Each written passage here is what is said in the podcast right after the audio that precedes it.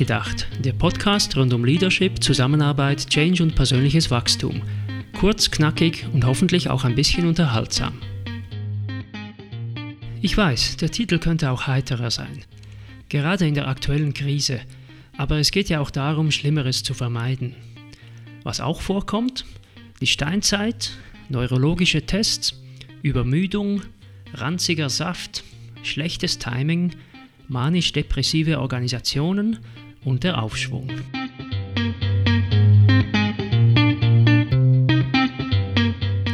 Bekanntlich ist ja unsere intellektuelle und emotionale Ausrüstung eigentlich für die Steinzeit gemacht und nicht für die heutige komplexe Welt.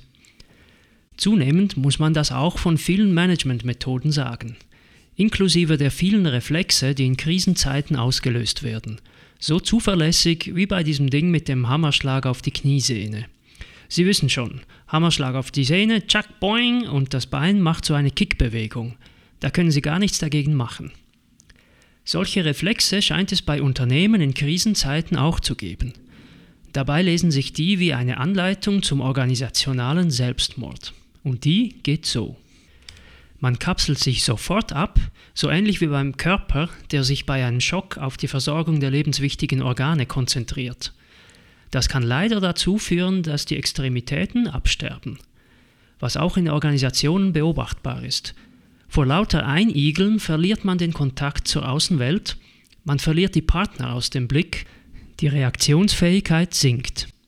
Nicht das, was man landläufig so empfiehlt für den Umgang mit Komplexität. Entwicklungsprojekten werden Ressourcen entzogen. Die verbleibenden Aktivitäten erzeugen kein genügendes Momentum mehr, dafür umso mehr Frustration. Die Vorhaben erlahmen, die Organisation bleibt stehen und Stillstand ist Rückschritt. Es wird Personal abgebaut, verbunden mit Know-how-Verlust und emotionalen Verwerfungen. Um die Zurückgebliebenen kümmert sich niemand. Wenn dann die Base vorbei ist, findet sich das Unternehmen mit einer Belegschaft wieder, die unterdotiert und übermüdet ist. Keine gute Voraussetzung für Topleistungen. Alle Weiterbildungen werden gestrichen, was effizient den Hahn zudreht für bereichernde Impulse. Die Organisation schmort im eigenen Saft, der irgendwann beginnt ranzig zu riechen. Externe, die in Umbruchssituationen helfen könnten, werden draußen gelassen – weil man gerade keine Zeit hat wegen den Umbruchssituationen. Im O-Ton so gehört, nicht erfunden. Sparprogramme werden vom Stapel gelassen. Die Risikobereitschaft fährt gegen Null und damit auch die Innovationskraft. Später ist dann der Markt wieder bereit, die Pipeline aber leer. Zu dumm. In der Verzweiflung beginnt man Dinge zu tun, die man eigentlich nicht tun wollte und die den eigenen Werten widersprechen. Das führt zu Kopfschütteln in der Belegschaft und trägt wenig zur Vertrauensbildung bei, intern wie extern. Das mit dem Knie ist ein sogenannter monosynaptischer Reflex. Der läuft nur über eine einzige Synapse. Simpel, zwingend, zuverlässig und kümmert sich um nichts rundherum. Zum Beispiel darum, dass es vielleicht gerade keinen Sinn macht, mit dem Bein zu wippen. Im unternehmerischen Kontext ist das fatal. Sagen wir es mal so, monosynaptisches Management ist nicht das Mittel der Wahl. Verzögerte Wirkungen in komplexen Feldern können dazu führen, dass Organisationen mit den falschen Reflexen sich selbst zu einer Berg- und Talfahrt aufschaukeln, wie ein schlecht eingestellter Thermostat, der dauernd überschwingt. Rund um Unternehmen, die dergestalt manisch-depressiv oszillieren, haben sich eine ganze Reihe von spezialisierten Begleitindustrien gebildet. Logisch im freien Markt.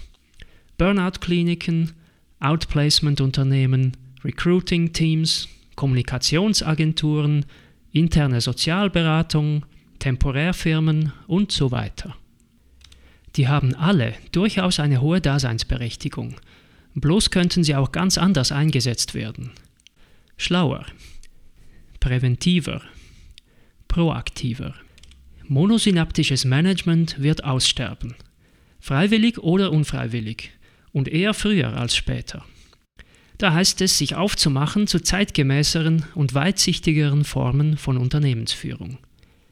Meine Empfehlung, Denken Sie schon jetzt an den Aufschwung und investieren Sie in ihn.